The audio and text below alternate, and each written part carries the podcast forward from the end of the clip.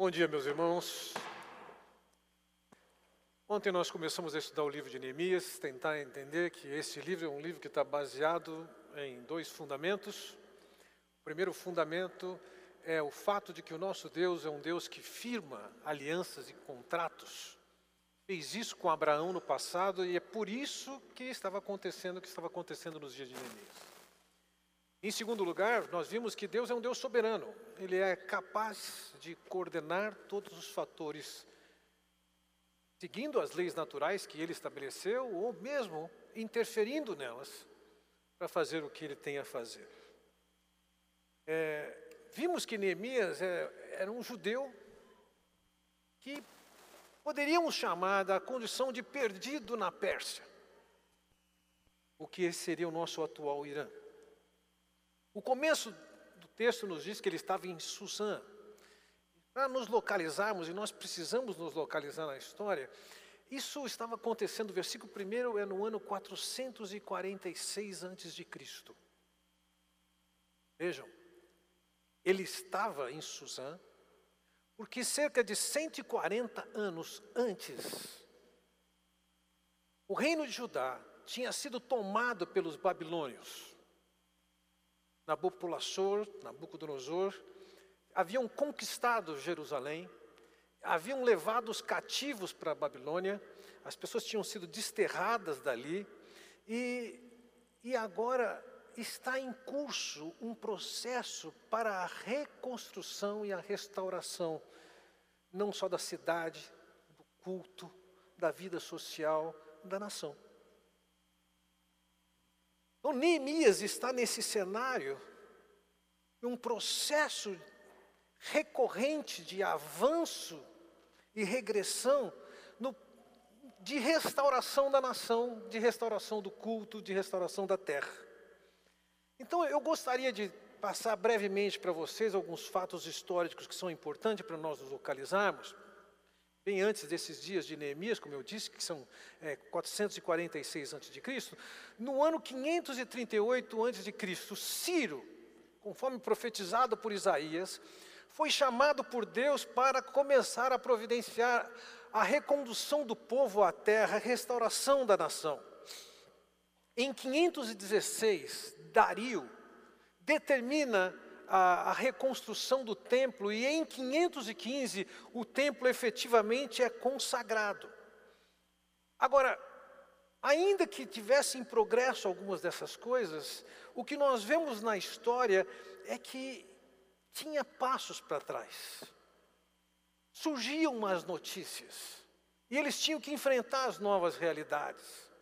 Por exemplo, quando lemos em Esdras capítulo 4, Começando no versículo 6, lemos assim: No princípio do reinado de Assuero, e Assuero governou de 486 a 464 a.C., escreveram uma acusação contra os habitantes de Judá e de Jerusalém. Então, houve um escrito e uma mensagem reclamando dos habitantes de Jerusalém que estavam em processo de reconstrução. Pulamos então para o versículo 7. E nos dias de Artaxerxes, que, que governou de 464 a 423, rei da Pérsia, Bislão, Mitradade, Tabeel e os outros seus companheiros escreveram, a carta estava escrita em caracteres aramaicos e na língua siríaca. Agora veja o versículo 21. Agora, pois, dai ordem, a fim de que aqueles homens parem o trabalho e não se edifique aquela cidade, a não ser com autorização minha. As notícias não eram boas.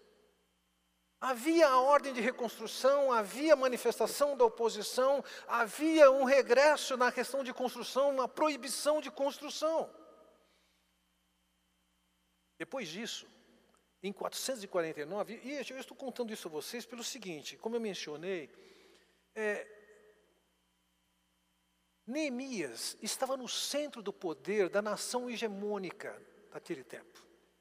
Era um império, e alguns dizem é o maior império, ao ponto de que os pontos mais distantes daquele império compreendia um caminho, uma estrada de 2.500 quilômetros. Neemias está junto do rei como alguém de confiança, alguém muito bem informado, sabe o que está acontecendo, mesmo porque o rei era muito bem informado. Antes da ação dos persas, um caminho como esse, de 2.500 quilômetros, alguém que fosse perseguir, é, é, viajar nesse percurso, gastaria seis meses para o ponto mais distante do império, um do outro. Os persas construíram estradas e calçaram as estradas com pedras de forma que os mensageiros, o correio persa, podia chegar facilmente e aquilo que demorava seis meses agora demorava 15 dias. A cada 25 quilômetros eles tinham uma estalagem, então o mensageiro podia correr e chegar àquela estalagem onde tinham outros cavaleiros e cavalos descansados para seguir com a mensagem. Era importante, da perspectiva do Império Persa, que a informação fluísse rapidamente. E Neemias, que está ao lado do rei, um homem de confiança, como mencionei ontem, mais íntimo que o rei, somente a rainha. Ele está ouvindo todas as notícias. Então, quando em 449 ah, existe uma agitação no Egito, e os gregos apoiam os egípcios numa rebelião contra o império persa. Neemias sabia desse acontecimento. Em novembro de 446 antes de Cristo, lemos assim então no versículo 1. As palavras de Neemias, filho de Acalias, no mês de Quisleu, no vigésimo ano, enquanto eu estava na cidade de Suzã. E a partir de agora, o que nós começamos a ver é que Neemias, estando no centro do poder, ele tem acesso a informações que são más notícias. Ele lida com más notícias. Muitas vezes nós alimentamos a ideia de que, porque nós somos povo de Deus, nenhum mal vai nos acontecer. E o Senhor Jesus disse o seguinte: basta a cada dia o seu próprio mal. Jesus não disse que não haverá males, ele disse que basta. Não se preocupa com o de amanhã, enfrenta o de hoje. E eu posso entender que alguns de vocês que estão me ouvindo nessa manhã, tem vivenciado a experiência de más notícias? Como é que você tem lidado com isso? Como é que você tem lidado com a realidade de perceber, por exemplo, que o relacionamento com seu, com seu marido ou com a sua esposa está trágico e por um fio? Como é que você tem lidado, talvez, com a notícia de que seus filhos, ou seu filho, ou sua filha, estão distantes do caminho do Senhor. Como é que você tem lidado, talvez, com a realidade que profissionalmente no seu negócio você faliu? Senhores, eu estou falando com vocês sobre esse assunto aqui. Hoje tem exatos 60 dias que a minha esposa faleceu. Como é que eu tenho lidado com essa questão? Como é que a gente trabalha com as más notícias que recebemos? Eu vejo no modelo de Neemias, a maneira como ele trata essa questão, que nós trazemos aqui para nós algumas lições para aprender como lidarmos com as notícias. Quebramos, falimos, perdemos a família. A vida real reserva tristes realidades, injustas e sofridas que abalam a qualquer pessoa, independente de sua relação com Deus. Uma vez que isso é realidade, não adianta negar. Como é que nós vamos abordar essa questão? Como é que nós vamos superar as más notícias? Como é que nós vamos reagir, tratar e sair, muitas vezes, do buraco em que nós mesmos nos enfiamos? No caso de Neemias, o que estava acontecendo ali é que aquela nação estava sofrendo as consequências da sua desobediência a Deus, da sua rejeição a Deus, eles eram obstinados. E por conta da desobediência, isso implicou em Deus cumprir a promessa: se vocês se rebelam, o pau vai comer. E foi o que aconteceu na vida deles. E a nação estava sofrendo as consequências disso. Estavam espalhados pelo mundo afora. Agora, Neemias é um desses instrumentos que vai trabalhar com a restauração dessa nação. E o que é que nós podemos aprender com ele? Eu gostaria que você anotasse algumas coisas. A primeira delas, para a qual chamou sua atenção, é que Neemias procura entender a circunstância real. Neemias era alguém que conhecia a história do seu povo. Ele deixa muito claro nas páginas do livro que ele sabia dos compromissos de Deus com aquele povo, das exigências de Deus com aquele povo. Neemias conhecia o seu Deus, ele transparece conhecer a história daquele povo com Deus, da promessa de Deus, da aliança de Deus. Ele agora está diante do desafio de começar um processo de restauração no caso da sua nação. Como eu mencionei, ele estava no centro do poder. Mas ele também estava informado e conhecia bem as verdades de Deus, os princípios de Deus que deveriam reger aquela nação por ser o povo de Deus. Vejam, ele sabia em tempos recentes, 16, 14 anos antes, que no Egito, em 460, havia havido uma revolta. Ele sabia da vitória egípcia em Mênfis no ano 459. Ele sabia da ida de Esdras em 458, quando ele foi para restaurar Jerusalém com 1.700 pessoas. Ele sabia que o Egito havia sido recuperado em 454 por Megavisos. Ele sabia da proibição de Artaxerxes em 450, da reconstrução da cidade. Ele sabia de uma outra revolta de Megavisos em 448. Então acontece com esse ambiente que ele sabia dessas coisas. Acontece que nós lemos no versículo 2: Um dos meus irmãos veio de Judá com alguns outros homens e eu lhes perguntei acerca dos judeus que restavam, os sobreviventes do cativeiro e também sobre Jerusalém. Há uma comitiva chegando próximo do rei, chega a Neemias.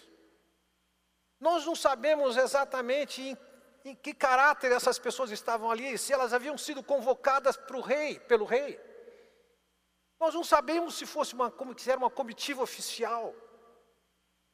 Nós não sabemos quais eram as razões daquele grupo de pessoas que havia vindo de Jerusalém e estava ali. Não sei se eles tinham alguma ligação familiar, se eles tinham algum pedido ao rei ou estavam lá por causa de algum decreto do rei, isso nós não sabemos.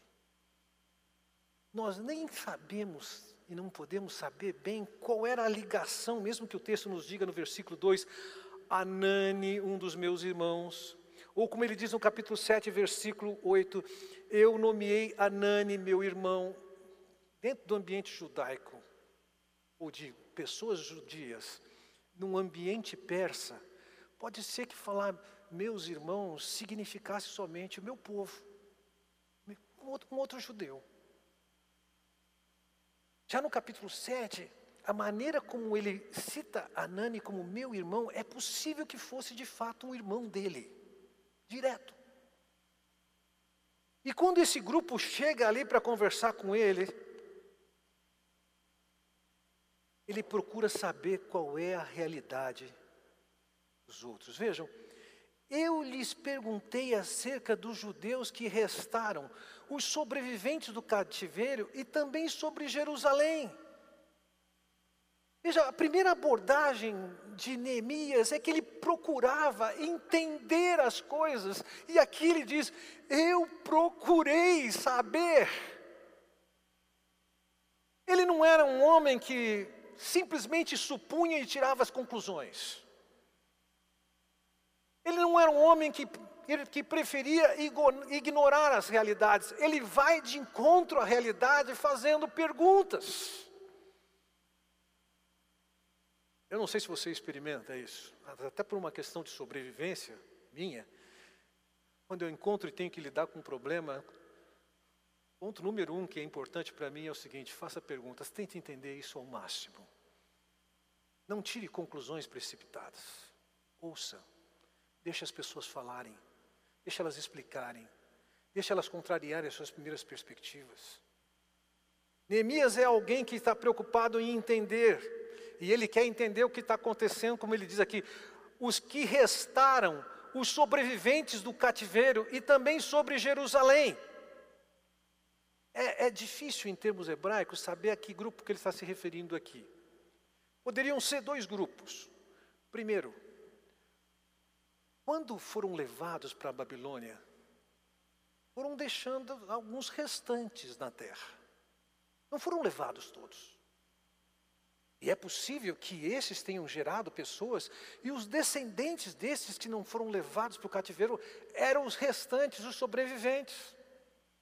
Mas o termo também pode se referir a pessoas que eram descendentes de pessoas que haviam sido levadas no cativeiro e que posteriormente, uma geração ou outra, voltaram para a terra.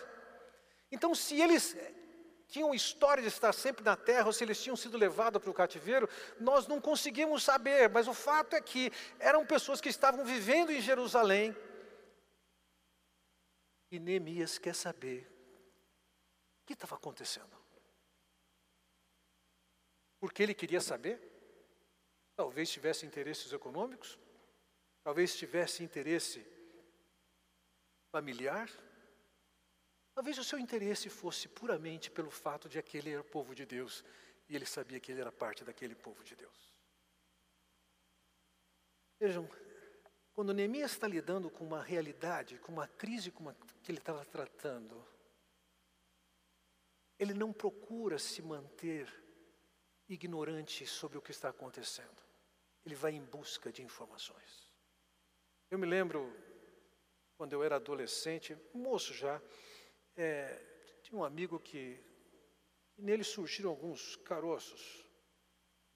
E eu, eu falei para ele: escuta, João, vai no médico. Ele falou assim: não. De repente eu, eu ouço uma má notícia.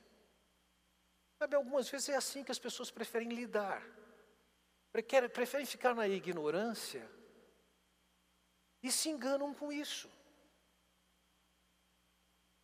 Cerca de 60 dias atrás, 80 dias atrás, minha esposa foi internada há 82 dias e faleceu há 60 dias. Naqueles 22 dias, eu lidei com muitos médicos, conversei com muitos médicos médicos do hospital, médicos da igreja que eram do hospital, médicos de fora da igreja que também atuavam no hospital em função da, da condição dela de saúde. E, e dia a dia estava conversando com eles e, e, tentando entender qual era a situação, qual era o cenário, quais eram as possibilidades. E me lembro de ter que sentar com um médico e consolar e orar com ele pela realidade que nós estávamos vivendo. Posteriormente eu fiquei sabendo que esse médico disse: que alívio. Porque tantos cristãos chegam aqui, colocam a Bíblia no chão, se ajoelham e negam que a pessoa é doente, e negam a realidade, e negam que vai morrer. E segundo eu ouvi, o médico disse: foi a primeira experiência que eu tive de positiva com um cristão nessas condições, porque as pessoas negam Neemias era alguém que buscava entender qual era a realidade. Ele sabia que naquele caso dele, a consequência na vida do povo de estar espalhado e a nação destruída era resultado de pecado. Ele sabia. Ele conhecia a história, ele conhecia a aliança de Deus, ele conhecia os juízos de Deus, ele conhecia os fatos.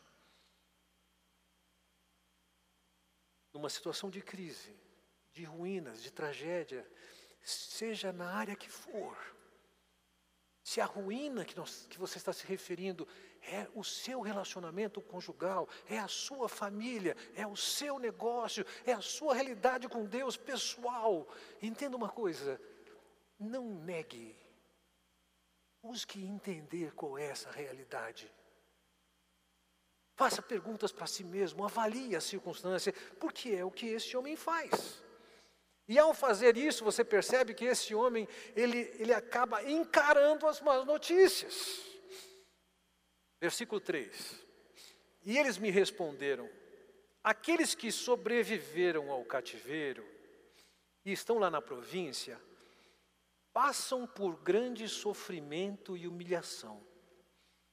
O muro de Jerusalém foi derrubado e suas portas foram destruídas pelo fogo. Veja, aqueles que sobreviveram ao cativeiro estão lá na província. Que província é essa? Pense, o lugar que ele está é na atual Irã. E quando eles olhavam para a nação, ou a terra de Israel, de Samaria, de Judá, e mesmo o Egito ao sul, tudo isso a sudoeste, embora o caminho não fosse reto, eles tinham que seguir para oeste para depois descer ao sul. Tudo isso era classificado como uma província além Eufrates. Na província além Eufrates incluía o Egito, incluía Israel, Samaria, Jerusalém, Judá. Então eles estão relatando, quando eles falam aqui da, da província, o que estava acontecendo com o povo lá em Judá, em Jerusalém. E ele descreve aqui grande sofrimento e humilhação. A palavra hebraica que é traduzida aqui por sobrevivente, desculpa, sofrimento, compreende adversidade, oposição. Não eram sofrimentos simples e puro. Não era uma enfermidade que os afetava. Era uma realidade provada a partir de uma oposição, de alguma adversidade. Era uma aflição gerada por terceiros. E a palavra traduzida aqui por humilhação significa desdém, ridicularização, insulto. Eles estavam sofrendo por ações de adversários, eles estavam sofrendo por desdém, por insulto dos seus adversários. Além dessa realidade do povo, o texto nos diz o que? O muro de Jerusalém foi derrubado e suas portas foram destruídas pelo fogo. Quando nós lemos essa descrição, ela cabe perfeitamente no que, tinha, no que tinha acontecido em 586, na invasão babilônica de Jerusalém. Acontece. Tinha acontecido 140 anos antes, era certamente do conhecimento de Neemias e não faz sentido ele estar chorando num determinado momento por alguma coisa que aconteceu 140 anos. Ainda que essa descrição caiba perfeitamente com o que aconteceu em 586, o fato é que o que está acontecendo com Neemias é que ele está chocado com o que ele está ouvindo agora por causa dos acontecimentos recentes. Em 457, Esdras tinha vindo com 1.700 pessoas para restaurar o culto ali. Em 450, haviam sido proibidos da reconstrução. Se nós demos uma corridinha lá em Esdras capítulo 4, veja lá, ainda no capítulo 4 de Esdras, diz assim no versículo 23. Depois de lida a cópia da carta do rei Artaxerxes perante Reum, Sinsai, o escrivão e seus companheiros, foram eles apressadamente a Jerusalém, aos judeus, e de mão armada forçaram a parar com a obra. As notícias que estão chegando a Neemias não são as notícias referentes a 140 anos antes. As notícias que estão chegando a, a, a Neemias é que diante da proibição, da determinação que se interrompesse as obras de reconstrução, Os inimigos estavam vindo com a carta do rei e abusavam da sua autoridade, hostilizavam o povo, destruíam parte do que eles já tinham construído, punham fogo nas portas que eles já tinham restaurado. Eram insultados, tratados com desdém. E é essa notícia que está chegando para Neemias. Não é só o problema de 140 anos antes, é o problema que está acontecendo agora. Pessoas estão invadindo, estão agredindo, estão fazendo mau uso da autoridade, do decreto do rei que proibiu a não construção, e estão sendo hostis. A realidade deles, do seu povo, é sofrimento e vergonha. As notícias não podiam ser piores. Eles tinham um recorrente ataque, humilhação e destruição e a ruína que se esperava, se esperava ser superada, recorrentemente voltava aquele estágio à marca zero. Neemias encara essas más notícias, ele recebe as más notícias, ele trata com as más notícias, ele não tenta fugir das más notícias, ele não é escapista, ele encara a realidade, a realidade é essa. Não adianta você ficar negando que seu casamento chegou no fim. Tem que reconhecer para que possas realmente ter ajuda e ser restaurado. Você pode ter chegado no buraco que chegou, na área que for da sua vida, pessoal, familiar, profissional, financeira, não importa o que for. Você tem que aprender com Neemias. Ele vai de encontro à informação, ele tenta entender a realidade e ele encara as más notícias. Fica sabendo qual é a realidade que ele estava. Qual a realidade do seu povo? Para que isso? Para que você possa aprender, como Neemias, como é que ele reage incluindo Deus. A negação de más notícias não ajuda ninguém. Mas uma vez que você está bem ciente das más notícias e tem uma leitura da sua realidade, como é que Deus pode participar da reconstrução das suas ruínas? Então eu gostaria de olhar com vocês a maneira como Neemias trata com isso. Eu gostaria de sugerir a vocês aplicarem o método de Neemias como tratar com as ruínas que são vividas, experimentadas? Como de fato entrar num projeto pessoal de reconstrução a partir do exemplo de Neemias? Reagir como Neemias reagiu, reagir incluindo Deus, é, pressupõe o reconhecimento de que más notícias são más notícias. Nunca más notícias são, são boas. Vocês que, que têm eh, próximo da minha idade podem se lembrar de um, de um livro que correu muito e minha mãe, no, no seu exercício disciplinar comigo, falou assim, não, você vai ler. Eu, então minha mãe mandava eu ler uma série de livros. Minha mãe era o tipo de pessoa que, que se disciplinava a todos os dias ler uma página de dicionário. Ela tentou me convencer de fazer isso. De vez em quando eu faço isso mas só por algumas curiosidades. Mas minha mãe várias vezes me colocava do lado dela, lá na máquina de costura. Nós éramos seis filhos, cinco mulheres, eu de homem, e minha mãe costurava para o pessoal todo. E ela, enquanto estava na máquina, ela falou assim: lê, lê em voz alta, deixa eu te ouvir ler. Ai, que castigo. Quando minha mãe chamava para perto dela para ler, era uma tristeza. E uma vez minha mãe me deu para ler um livro que alguns de vocês podem ter lido, Poliana. Quem é que leu esse livro? Oh, bastante gente. A estratégia da Poliana era o jogo do contente.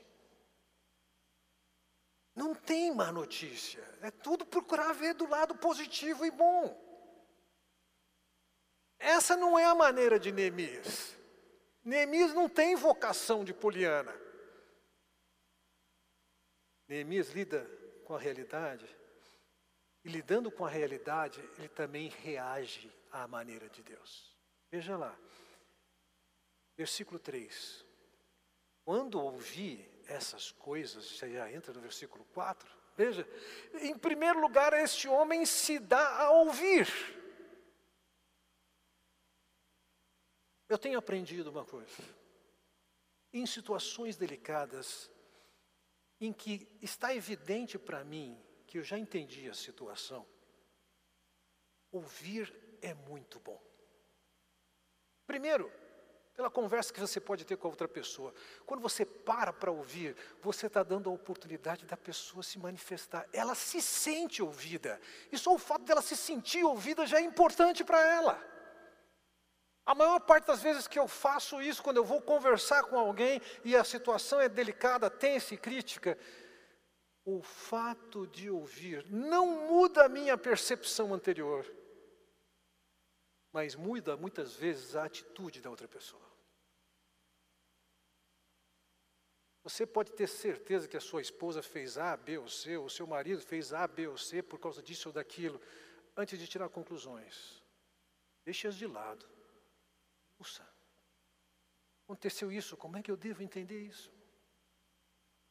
Neemias era alguém que parava para ouvir, ele não tinha medo de fazer perguntas, e uma vez que ele ouvia, e era esclarecido ou confirmava o que ele pensava, eu também, ele diz assim: sentei-me. Já ouviu a experiência de alguém que vai contar uma notícia e vira para você e fala assim: está sentado? Senta para ouvir o que eu vou falar. Até pelas obras de Rodin, que destaca, descreve, esculpe alguém pensando. Você já percebeu que o pensador está sempre sentado? Neemias reproduz bem isso. Diante das notícias, ele se senta, focado, refletindo, pensando para ouvir a história. Em algumas circunstâncias, de fato, ouviu uma má notícia em pé, corre o risco de desmaiar, levar um tombo e se machucar ainda. Mas o texto diz que, além de ele se sentar, ele diz: chorei. Quando eu preparei essa mensagem, em outro contexto de três anos atrás, não, não fazia muito sentido para mim esse sentido do chorar aqui na língua hebraica. Mas aqui na língua hebraica, o chorar é chorar por luto. E as notícias que chegam para ele são tão pesadas, ele chora como se estivesse em luto. Tem experimentado isso? A experiência de luto, em termos emocionais, é devastadora. E ele chora. E ainda que muitas vezes cristãos absolutamente equivocados digam que não existe espaço na vida de um cristão para chorar. A gente vê o exemplo de um Neemias chorando, a gente vê o exemplo do Senhor que diz: Alegrai-vos com os que se alegram e chorai com os que choram. Não somente o choro faz parte da vida cristã, como você, ao invés de ficar repreendendo porque o outro está chorando, chorar junto, é parte do projeto de Deus. Nós vivemos situações que não podem ser lidadas com riso, com piadas, com distrações. Como este homem faz, ele se coloca diante de Deus e ele chora chora pela sua nação, chora pelo seu povo. Ele chora porque ele tinha esperança daquela nação reconstruída e os recorrentes ataques, as recorrentes proibições, o desdém o entristece. Eu me lembro quando cheguei ao hospital e o médico disse: pela maneira como a Giane evoluiu, nas próximas 72 horas ela sai da UTI, em mais dois dias ela sai do hospital. 48 horas depois ela teve um choque séptico. E mais 48 horas tinha falecido. quando ouvi uma notícia contrária àquela que a gente esperava, era frustrante. Em Provérbios capítulo 13, versículo 12 é dito: A esperança que se adia faz adoecer o coração. Eu creio que era isso que Neemias estava passando. Ele experimenta a realidade. As coisas não acontecem, ainda não acontecem. Andou para trás. E esse homem está chorando. Não só isso. Ele diz, versículo 4: Pois que ouvi essas coisas, sentei-me e chorei.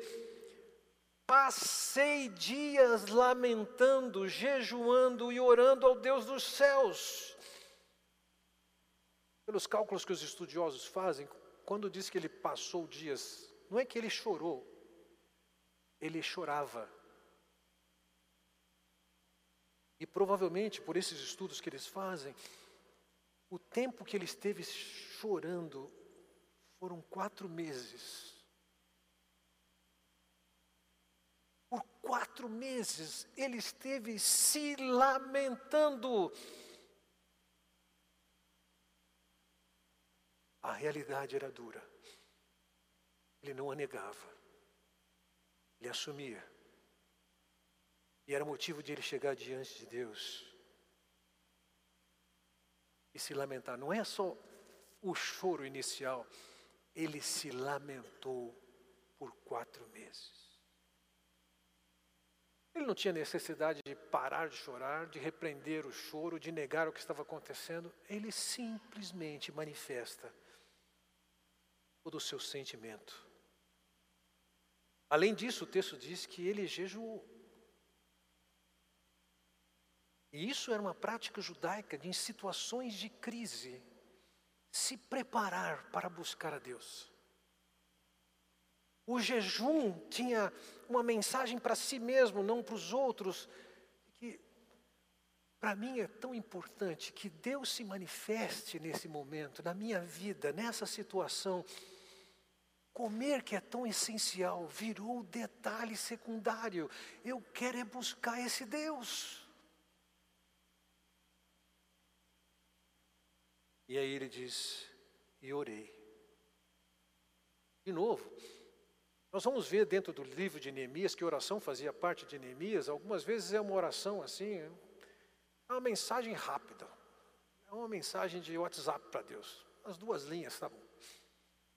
Aqui nesse caso, nós sabemos que ele estava orando por quatro meses. Ele não se limitou a ficar chorando.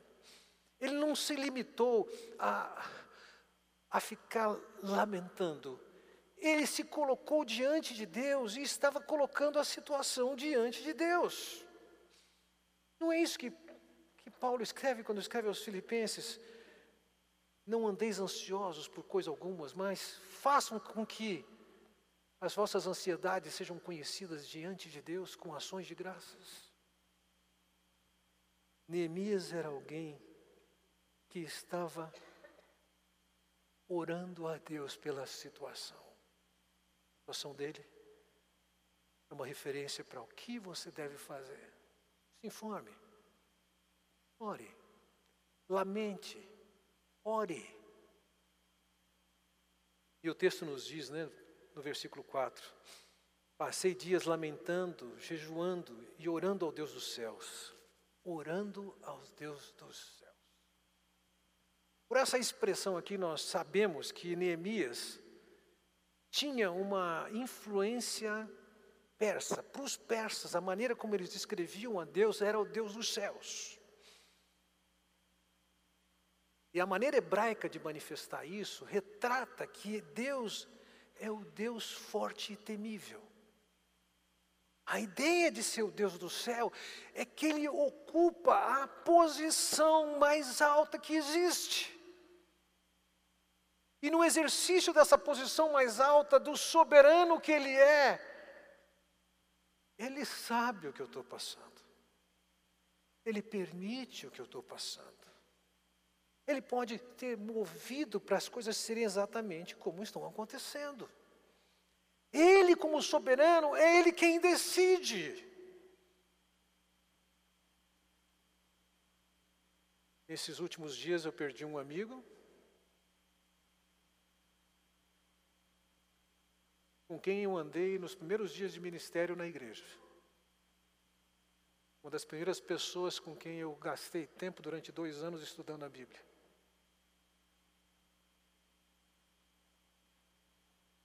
Sabe, na igreja nós temos perto de os frequentadores da igreja 1.500 homens. Se Deus ao menos me consultasse e perguntasse assim, Fernando, dá cinco nomes que você autoriza eu levar embora. Eu dava uns 50 faces. Falei, Senhor, leva-os. Mas o nome do Renato não estaria em nenhuma lista. Mas o Senhor decidiu levá-lo. É Ele que está sentado no trono. É Ele que ocupa a posição mais alta. Não somos nós que determinamos, não é a nossa oração que determina o que vai acontecer. Seria interessante se Deus fizesse uma consulta. Escolhe cinco nomes, eu, eu, eu destaco um. Não é assim. É Ele quem decide, é Ele quem define, Ele é quem é o Deus dos céus que está na posição de toda autoridade. Vocês percebem, Neemias, como um crente, um homem fiel a Deus, ele vive a realidade de más notícias. Ele vive situações trágicas. Ele chora por causa da realidade do seu povo. Ele lamenta. E isso vai se reproduzindo no dia, um dia, um dia, outro dia, assim por diante. Ele não está negando, não está fugindo de reconhecer onde estamos, que crise vivemos, quais são as nossas ruínas. Ele não trata isso com superficialidade, ele se informa, ele se intera, ele lamenta, ele pensa, ele chora, ele busca a Deus, ele ora. Sabendo que o Deus a quem ele busca é o Deus que tem todo o poder, que tem toda a autoridade. É Ele que está no controle, está acima de todas as coisas e é capaz de conduzir a história, até mesmo a desonra pela qual eles passavam e a honra que eles poderiam passar, a ruína em que eles estavam e a reconstrução em que eles podiam chegar. Isso era verdade e realidade para Neemias, isso é verdade e realidade para cada um de nós. Eu quero concluir essa mensagem pensando especificamente no seu caso, em você. O que é que está em ruínas na sua vida? que é que você tem feito vistas grossas na sua vida, ao invés de assumir que está em ruínas? Tentar entender a situação, tentar entender o que está acontecendo na sua vida à luz do que Deus fala. Buscar o Senhor que está no controle de todas as coisas, colocar diante dele toda essa situação e a sua expectativa de que Deus faça uma obra de restauração? Qual é a sua realidade? Não é uma piadinha que tira a distração, que distensiona e que resolve um problema. Neemias, que foi um homem que foi um instrumento de restauração, serve como referência para cada um de nós que, que quer ver uma restauração na própria vida, na área que for, e que quer ser um instrumento de Deus de restauração. Por enquanto, o que eu quero deixar com vocês é que o nosso Deus é um Deus de restauração. E para provarmos a restauração, nós precisamos seguir essa sequência de Neemias. Assumir a ruína, assumir a ofensa, o sofrimento, assumir a vergonha, a humilhação, chorar por isso, lamentar por isso, mas também se colocar diante de Deus e clamar que Deus esteja mudando essa história. Porque restauração é uma expertise de Deus, não dos homens. E aquilo que foi realidade através da vida de Neemias é para ser realidade na sua vida também. Se coloque diante do Senhor. Pare de negar, pare de ignorar, pare de passar vistas grossas. Se aproxime do Senhor. Tente entender.